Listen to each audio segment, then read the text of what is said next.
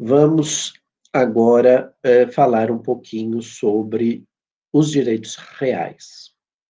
Quando nós conversamos sobre os bens, eu disse a vocês que o caput do artigo 8 da Lei de Introdução estabelece que, para qualificar os bens e regular as relações a eles concernentes, aplicar-se-á a lei do país em que estiverem situados. Então, uma coisa era o problema de eu qualificar o bem. Se ele era móvel, imóvel ou semovente, divisível, indivisível, fungível ou infungível, se ele deveria ser considerado individualmente ou dentro de uma coletividade. Isso tudo nós conversamos lá é, quando falamos sobre a classificação dos bens. E só lembrar que qualificar, é, na definição do professor Dollinger, é conceituar e classificar. Né?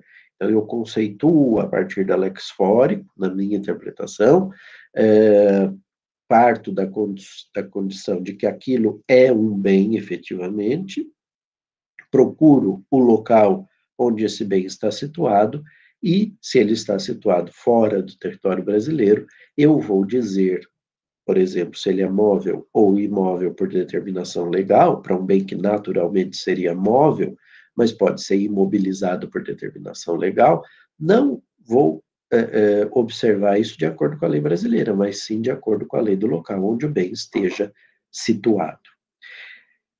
Agora, há um outro conceito quadro aqui implícito neste caput do artigo 8 as relações a eles concernentes, as relações concernentes às coisas, né, aos bens, são as relações erga omnes, as relações que se estabelecem entre aquele que detém o direito real sobre a coisa e os terceiros, todos, que devem se abster de certas uh, uh, medidas, de certos comportamentos para uh, turbar, esbulhar, etc., a utilização, né, o uso daquele patrimônio, daquele bem.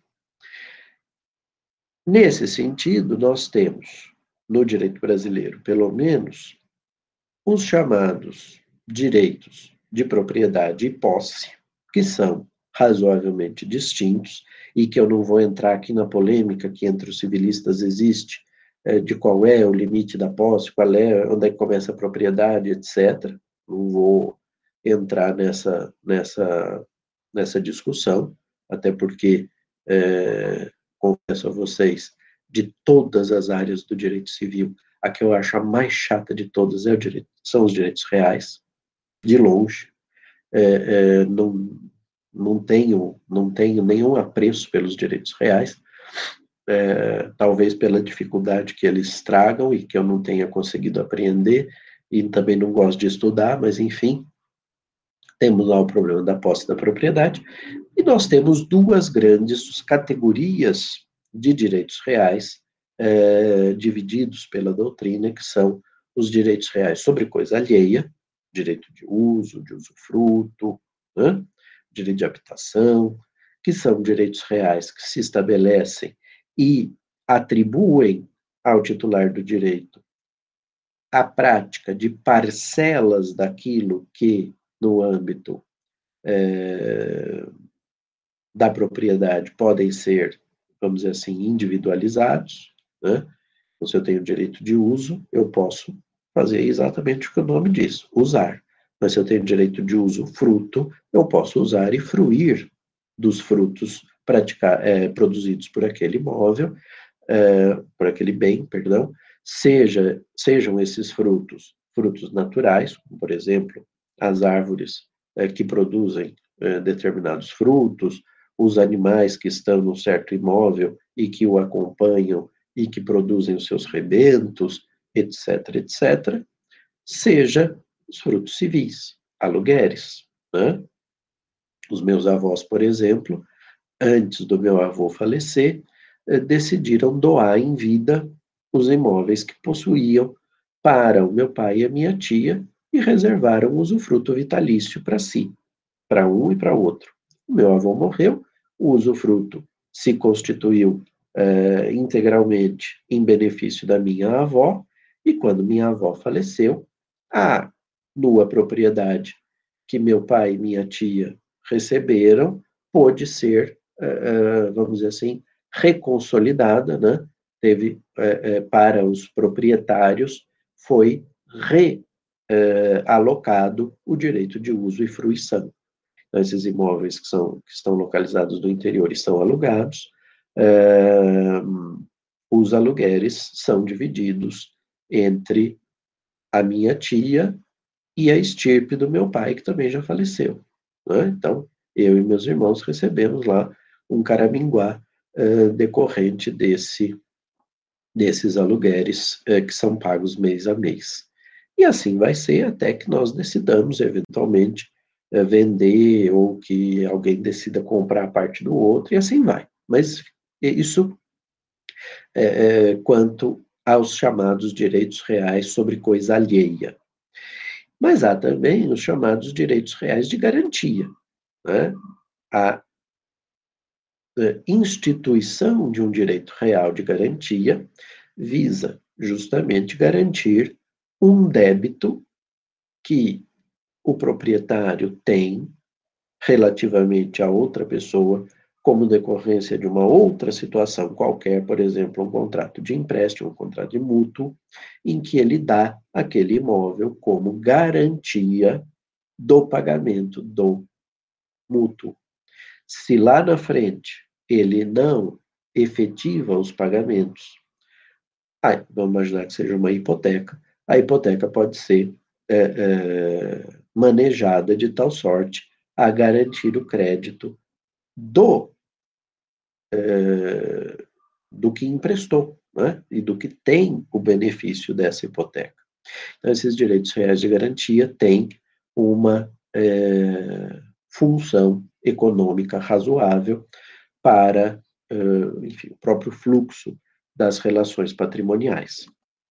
Pois bem, o artigo 8 do nosso Código, da nossa Lei de Introdução às Normas do Direito Brasileiro, determina que aplica-se a lei do país em que estiverem situados. Portanto, bens imóveis são muito facilmente caracterizadas, é, é, é, muito facilmente caracterizada a sua situação, essa situação é, definirá os direitos de propriedade, de posse e todas as ações aí decorrentes, como uso capião, como uma ação demarcatória ou uma ação divisória de uma área é, razoavelmente ampla. É, então, imaginem lá uma fazenda, por exemplo, e os herdeiros começam a brigar entre si, é, é possível que se faça a divisão é, desta área, né, a demarcação das é, parcelas desse espaço que caberá a cada um, estabelecendo-se dali os direitos reais necessários para essa finalidade. Vamos imaginar que a forma de dividir acaba encravando a área que vai pertencer a um deles sem saída para as vias públicas, vai ter o direito de passagem, etc, etc, etc. Tudo aquilo que vocês aprenderam lá nos direitos reais. Tudo determinado pela lei do local onde os bens estejam situados. Agora, nós temos também uma disposição específica com relação ao penhor.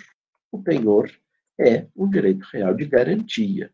E o parágrafo 2 do artigo 8 diz que o penhor regula-se pela lei do domicílio que tiver a pessoa em cuja posse se encontre a coisa apenhada.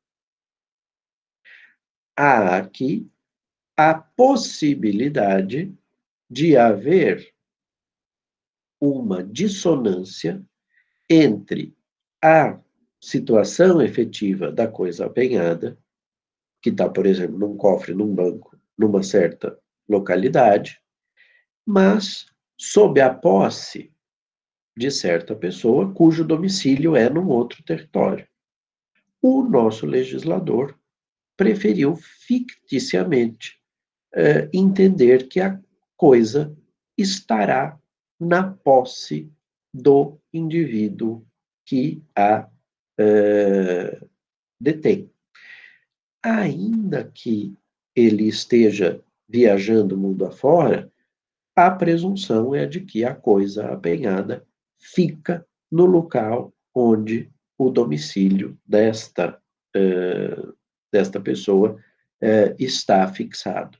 Isso para uh, evitar, como aconteceu com a regra do parágrafo 1, em que eu disse para vocês que aplica-se a lei do país em que for domiciliado o proprietário, quanto aos bens móveis que ele traz consigo, e também com relação àqueles que se destinam ao transporte para outros lugares, a causa era evitar o chamado conflito móvel.